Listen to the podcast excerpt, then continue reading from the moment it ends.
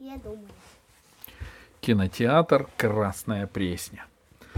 Папа давал мне по воскресеньям целый рубль.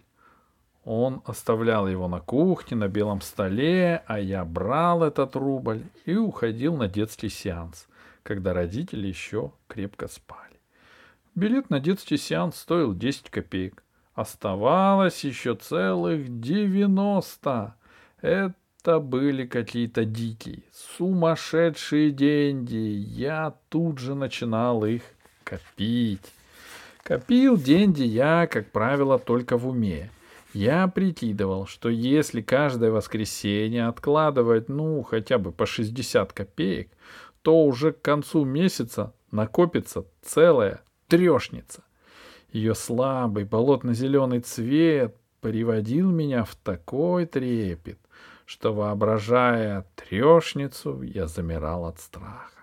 — Слушай, — взволнованно говорил Колупаев, глядя на мой рубль, — если у тебя отец такой добрый, ты давай, копи. Копи давай, а там посмотрим. Может, новый мяч купим? Ну и вообще. Особенно я любил, когда отец оставлял на столе железный рубль. Наверное, ему не хотелось носить в кошельке или в кармане эту тяжесть, и он с легким сердцем с ним расставался. Железный рубль я нагревал в кулаке до такой степени, что он становился почти живым. Профиль Ленина, крупный, размашисто выбитый на лицевой стороне монеты, тоже мне нравился. «Ильич!» — уважительно восклицал Колупаев, глядя на профиль. Хорош был также и железный полтинник, оттягивающий карман не хуже рубля. Что касается бумажного, красивого, как рисунки Маврина к русским народным сказкам, с синими водяными знаками и словами «один рубль» на 15 языках народов СССР, то как раз этот нормальный рубль я не любил. Он был какой-то слишком легкий, и я страшно боялся его потерять. «Ну, хочешь, я понесу», — благородно предлагал мне Колупаев. Я отказывался. Плотная денежная бумага от моих рук становилась липкой. Что же касается идеи накопить приличную сумму денег, она все время отодвигалась куда-то вдаль. В чем тут было дело, я так до сих пор толком и не пойму внушительные двадцатикопеечные монеты, строги, пятиалтынные, пятнадцать копеек. Медная мелочь, зловредные крошечные копейки, все они как-то несуразно болтались в моих карманах, потеряв свой счет и вес. Колупаев гораздо лучше помнил все наши расходы. «Подожди», — говорил он и вдруг останавливался, как вкопанный, — вот мы с тобой воду пили в буфете. Забыл? Забыл, обреченно говорил я. А еще ты мне денег на табак добавил. Забыл? Забыл. А еще мы в трамвае заплатили. Тоже забыл. Да ничего я не забыл. Ну, тогда все правильно. Однако порой отец неожиданно требовал финансового отчета. Сдачу принес? Небрежно, небрежно спрашивал он меня, когда я приходил домой, как раз к их позднему с мамой завтраку. Я обреченно разворачивал ладонь, и они также небрежно кидал взгляд на разрозненные деньги, которые сиротливо лежали на ней. «Сходи-ка давай за хлебом!» Вздохнув, коротко бросал отец. Если сдачи не хватало даже на хлеб, в разговор иногда вмешивалась и мама. «Ну вот послушай», — говорила она, — «ну вот ты взял у отца деньги. Он тебе зачем-то целый рубль дает. Но это его дело. Ну вот ты взял эти деньги. Что ты с ними сделал? Отвечай». «Я ходил в кино», — тихо говорил я. «Мы ходили в баррикады. Там билет стоит пятнадцать копеек». «Так, — удовлетворенно кивала мама. — Что дальше? — Я заплатил за Колупаева, — еще тише говорил я. Ему забыли дать деньги. — Так, — еще громче кивала мама. — Забыли, очень хорошо. Что дальше? Мы ехали на трамвае. Так. Мы пили воду. Так. Сколько всего получается? Я долго считал. Сорок четыре копейки. А у тебя? Я опять разжимал ладонь. Марина, ну перестань, ласково говорил папа, медленно забрасывая в рот кусочек яичницы. Все нормально. Я ему дал рубль. Пусть учится тратить сам. Пусть учится планировать свою жизнь.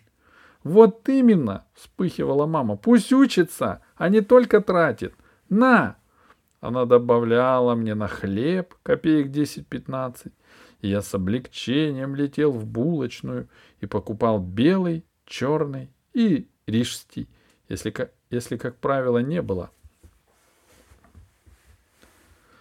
Воскресные деньги кончались. Я с облегчением вздыхал, ощупывая в кармане какой-нибудь последний пятак.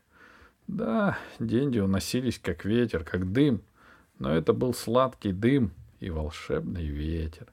Если же деньги у меня оставались, я страдал. Я не знал, куда их деть, где их спрятать. Перекладывал с места на место. Я боялся, что они провалятся в какую-нибудь карманную дырку и упадут навсегда за подкладку, поэтому лихорадочно и часто щупал край своей куртки. Отец подарил мне свой старый маленький кошелек. Туда влезал только рубль, сложенный вдвое, но я решил но я решительно отказывался носить его с собой.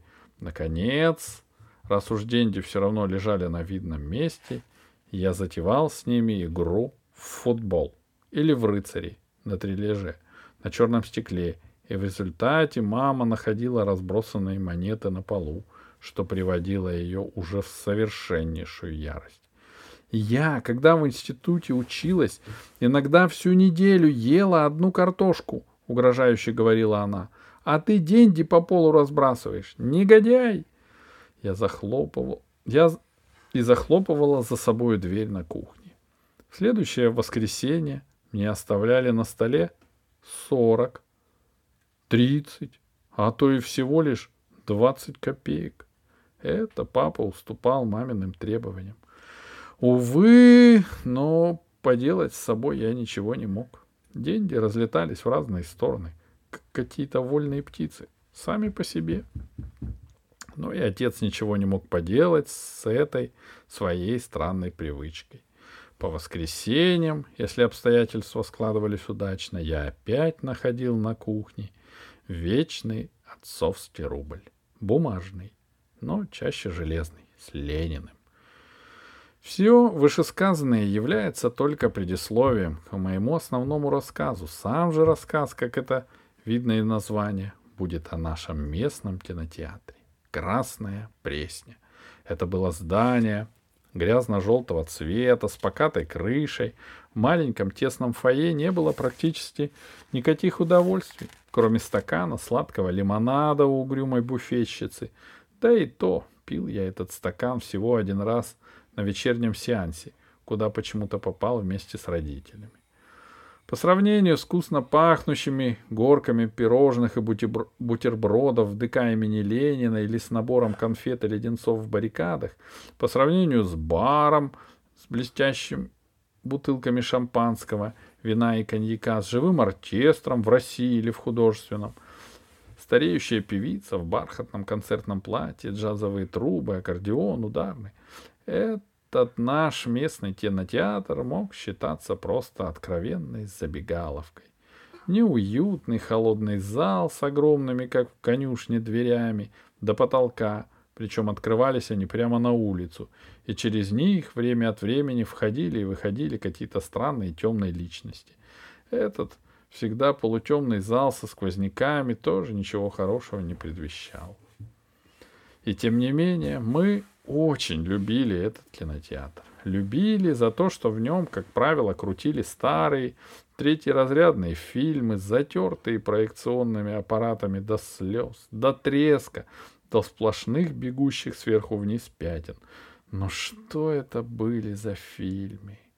Только здесь, на чудовищной афише, художник кинотеатра иногда никогда не считал зазорным нарисовать дикую морду лошади, бандитскую ухмылку из-под шляпы и расплывающийся от дождя кольт в почему-то шестипалой руке.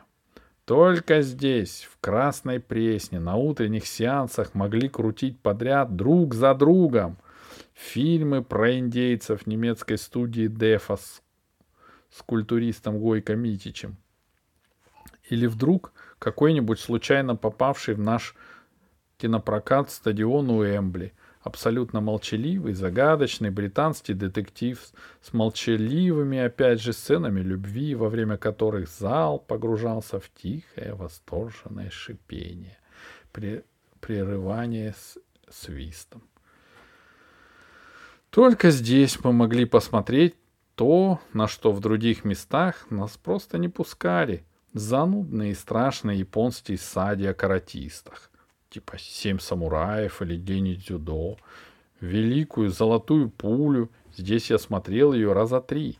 Да еще какую-нибудь итальянскую муру с бесконечными поцелуйчиками и раздеваниями. Родись я лет на десять раньше — много еще хорошего мог бы показать мне этот мрачный, любимый и родной кинотеатр «Красная Пресня». Но наступила другая эпоха, и советский ширпотреб, которого становилось все больше и больше, вытеснял с экранов настоящее старое кино.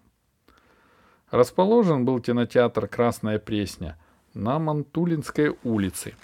Сейчас это страшно модное место — Международная гостиница, экспоцентр, эстакада, а раньше улица была совсем пустая, тихая, и всех достопримечательностей только и, был, и было, что старый Краснопресненский парк культуры и отдыха, да еще этот маленький кинотеатр.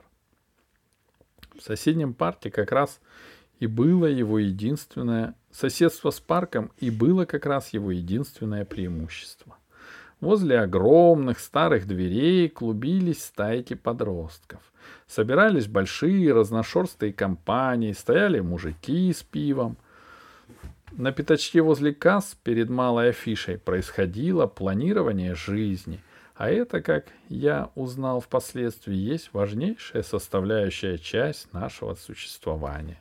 Но это по воскресеньям, в хорошую погоду – а хмурыми буднями сюда забредали также школьники и школьницы, чтобы отсидеть положенные полтора часа на, те, на сеансе, а потом долго гулять или даже кататься на лодке, есть мороженое, обниматься, громко хохотать и вообще жить в свое удовольствие.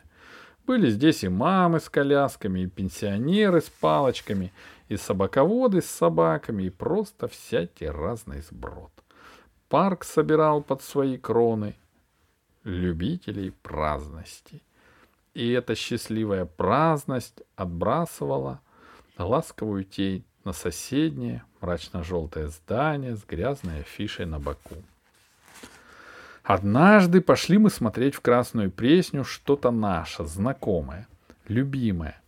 То ли золотую пулю, то ли верная рука друг индейца, а то ли вообще что-то такое невообразимое, неожиданно выплывшая из глубин кинобудки, забытая там киномехаником с незапамятных времен, с удивительным названием типа «Скупой платит дважды». Фильм был, как я помню, не просто хороший, а даже замечательный, великий фильм, хотя я не помню какой. Мы с Колупаевым вышли из огромных дверей кинотеатра, переполненные разными чувствами. Мы просто не знали, куда их девать. Колупаев часто и глубоко дышал. «Нет! А как он этого? Как он этого?» Бессвязно восклицал мой дорогой друг, размахивая в воздухе могучими ладонями. «Раз! Раз!» Вдруг он останавливался, переменился в лице и строго сказал. «Знаешь что, Лева, ты, конечно, ничего такого не думай, но я, наверное, в Америку скоро уеду. Как это испугался я? Ну вот вырасту и уеду. А, ничего не а. Скоро уеду, это точно. А почему? Почему? Колупаев задумался еще глубже. Надоело мне здесь все, понимаешь? Помнишь, как он ему говорит? Я вас ненавижу.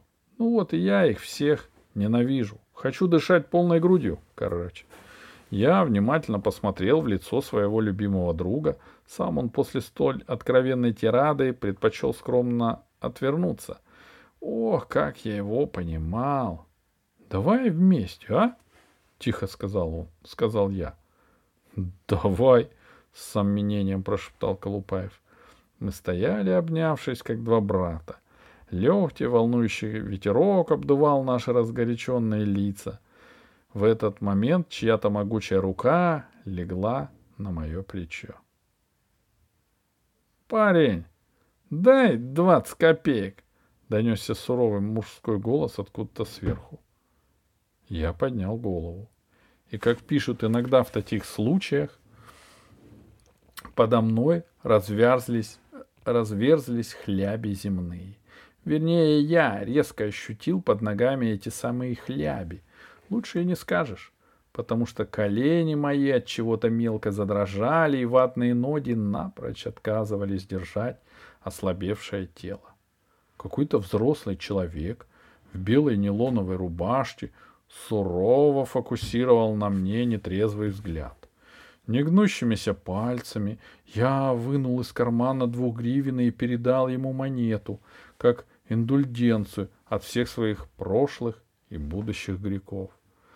«Иди, парень!» — сурово приказал нейлоновый мужчина и присоединился к своим товарищам, которые лениво и все же с некоторой опаской смотрели по сторонам. «Иди, не обижайся!» «Где Колупаев?» — вертелось в моей голове отчаянное восклицание. «Может, его убили?» Колупаев, однако, стоял совсем недалеко и отчаянно махал мне руками, делая какие-то знаки. Как выяснилось позднее, он предупреждал меня о том, что надо скорее убегать, но, увы, я не понял его жестов. Наоборот, я решил, что опасность уже миновала, ничего более страшного, чем грабеж средь бела дня, произойти со мной уже не могло.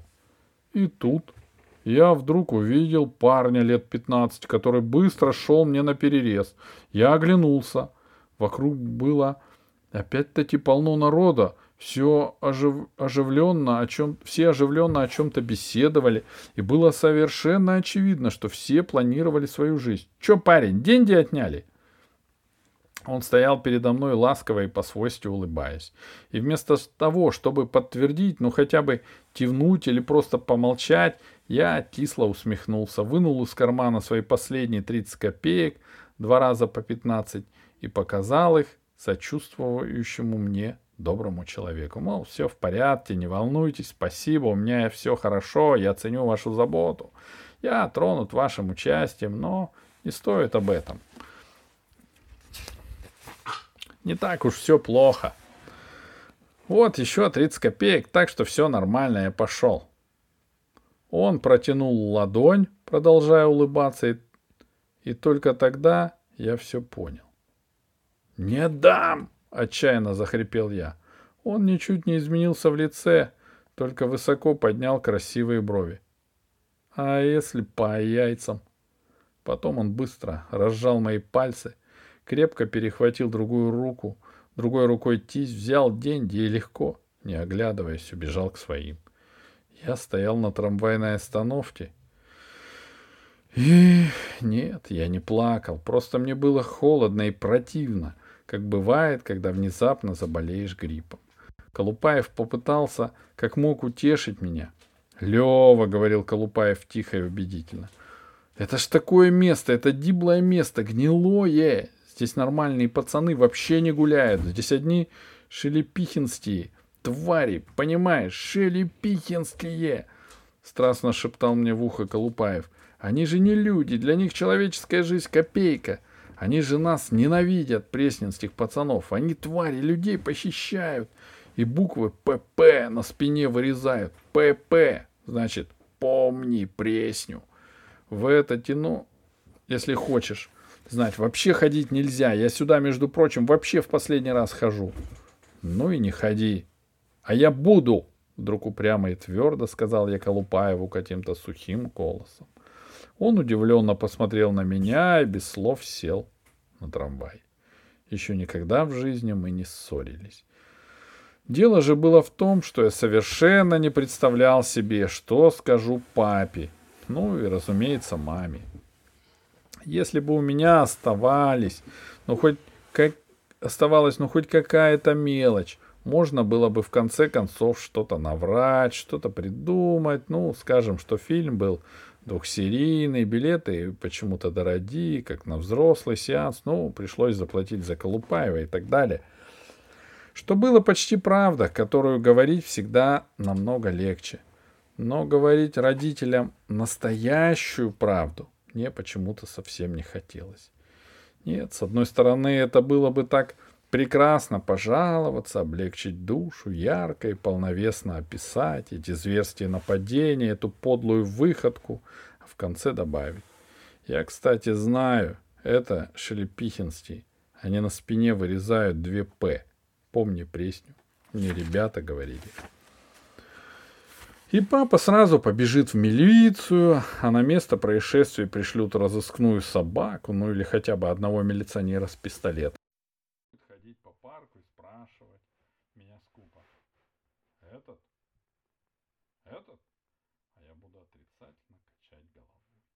потом вдруг мы встретим этого. Не в нейлоновой рубашке, а того, красивого и подлого. И милиционер спросит меня. Этот? А я посмотрю ему прямо в глаза и скажу тихо. Нет, не этот. И пройду мимо. Вот с такими интересными мыслями и богатыми переживаниями я дошел непосредственно до своего подъезда и вдруг понял, что ничего родителям рассказывать не буду – потому что в таком случае они уже никогда меня с Колупаевым и тем более одного не отпустят. У меня оставалось буквально несколько секунд, я все осознал, все представил себе хорошо и ясно. Как всегда, все хорошо и ясно представляет себе человек, у которого осталось несколько секунд, и нажал на звонок. А потом крикнул почти с порога. «Папа, я за хлебом не пойду». «Почему?» — это опешила мама. Я деньги потерял, целый рубль. Сразу. Я выпалил эти слова на одном дыхании, и мне мгновенно стало легче. Не буду повторять все то, что было мне высказано тогда. Родительский консилиум продолжался около часа. Мама была смертельно возмущена. Папа молчал и внимательно смотрел на меня. Он, видимо, чувствовал, что здесь что-то не так. Перехожу сразу к принятым мерам и сделанным я лишился карманных денег на два следующих воскресенья. Отныне рубль всегда превращался в 50 копеек. И с этим расточительством, мама в этот момент гневно взглянула на папу, будет, всег... будет навсегда покончено. Отныне я научусь считать деньги и буду давать во всех своих тратах полный отчет. Если же только это повторится, Мама гневно взглянула на меня. О всяких там развлечениях можно будет забыть до конца учебного года, а там будем смотреть на годовые оценки. В следующее воскресенье, рано утром, я встал в прохладных, свежих сумерках и прокрался на кухню. Железный рубль по-прежнему лежал на столе. Не веря своим глазам, я взял его в руку и приложил. Это был тот самый юбилейный рубль с Лениным. Я даже грешным делом подумал, что папа, наверное, нашел целый клад этих рублей. Или не клад, а просто чемоданчик с рублями. Прийти в магазин с карманом, набитым железными рублями, папа, конечно, не может, поэтому отдает их мне постепенно – но тут же прогнал от себя эту мысль, как глупую и недостойную моего.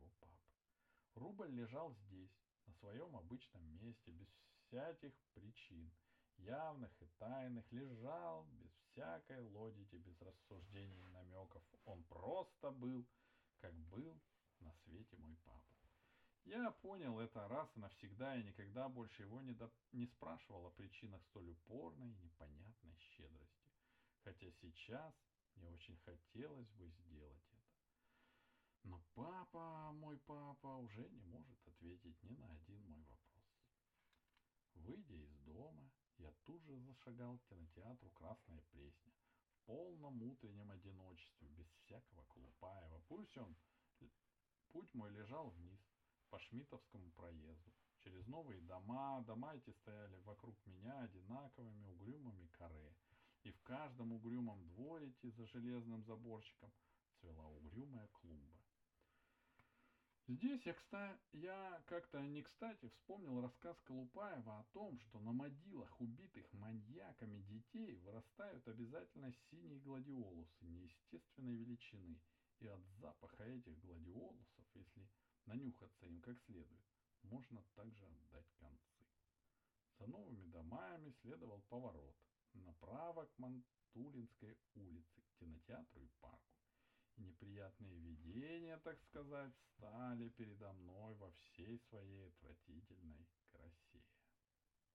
Я замедлил шаг и задумался. Опять же, если можно так выразиться, об особенностях того направления, куда неудержимо волокли меня сейчас мои бессмысленные глупые ноги. Странным и опасным было это направление. О людях Шелепихинского моста ходило множество страшных историй, и Колупаев был лишь одним из раз разносчиков этой заразы. В сгущающихся сумерках мы частенько собирались в ветхой беседке, и из темноты доносились голоса, которые страстно хотели поведать об отрезанных пальцах, пропавших мальчиках, растерзанных девочках, кошельках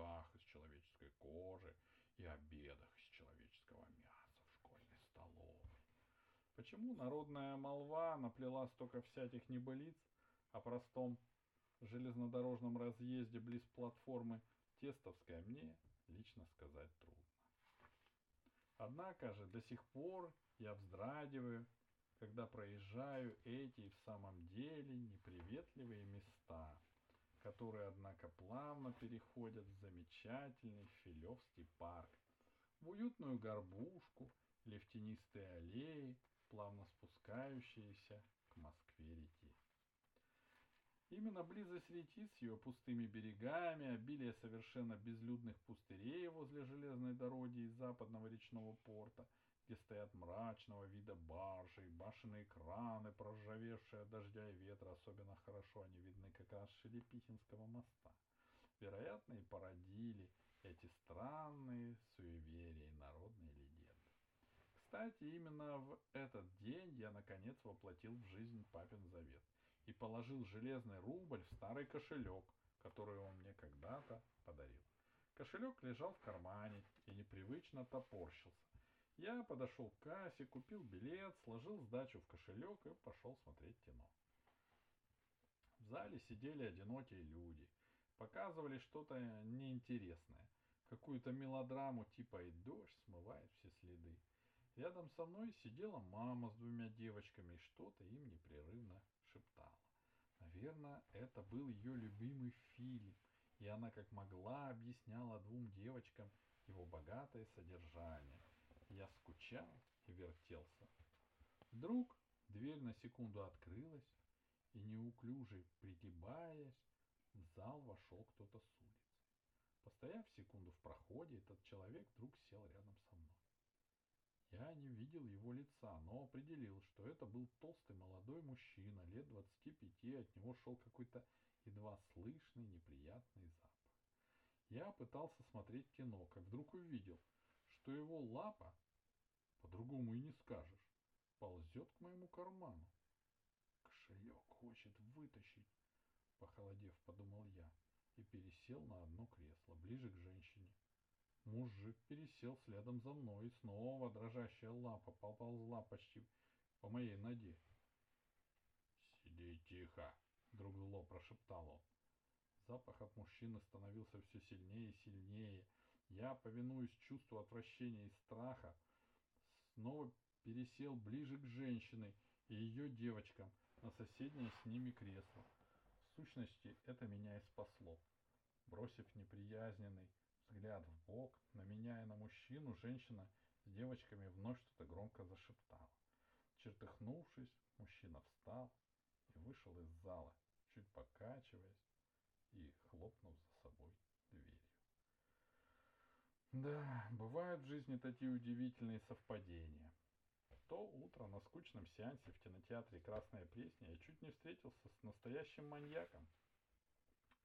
Вероятно, это произошло совершенно случайно. Маньяки бывают разные. По сне я выяснил, что в сущности это просто несчастные люди, с которыми все-таки лучше никогда и ни при каких обстоятельствах не, не встречаться. То утро я предпочел не спрашивать себя, зачем именно тянулась толстая потная рука и чем бы все это могло закончиться. Но, повинуясь безотчетному чувству опасности, сразу рассказал родителям об этой встрече.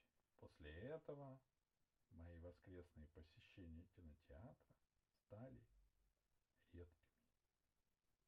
Железный рубль исчез из моей жизни как-то незаметно и плавно. Но вот что удивительно, кинотеатр «Красная Пресня», в котором мы с Колупаевым в который мы с Колупаевым ходить с некоторых пор просто боялись, теперь вызывает у меня только щемящее чувство любви, настоящей нежности. Лица людей, которые сидели в кинозале, были освещены синюшным светом экрана, темноту прорезал бледный луч проектора, воздух был переполнен фантазиями и снами.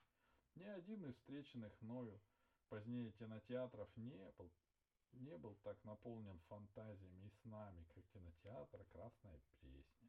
Мир загадочный и уютный, который внушал мне полное, абсолютное чувство безопасности и счастья, хотя и находился вместе довольно опасным. Но разве могут сравниться все эти опасности с теми опасностями, которые ожидают нас за пределами кинотеатра «Красная песня»? Конечно же, нет. Прошло много лет, и старые советские деньги вдруг отменили. Я бросился искать по знакомым, по соседям, даже по моему по-моему, обращался в сберкассу и к знакомой продавщице, однако железного рубля, разумеется, так и не нашел. Все предлагали мне пятаки, трехкопеечные монеты, ну, в крайнем случае, пузатые, двухгривенные и пятиалтынные. Но эти деньги уже не стоили ничего, я бросил их все в железную банку и забыл. А вот цена на юбилейный рубль профилем Ленина остается неизменной. Но мне не хочется его покупать, это будет слишком просто. Вдруг мне повезет, и я однажды тоже найду целый чемоданчик с большими и тяжелыми монетами, как мой папа. Хочется в это верить.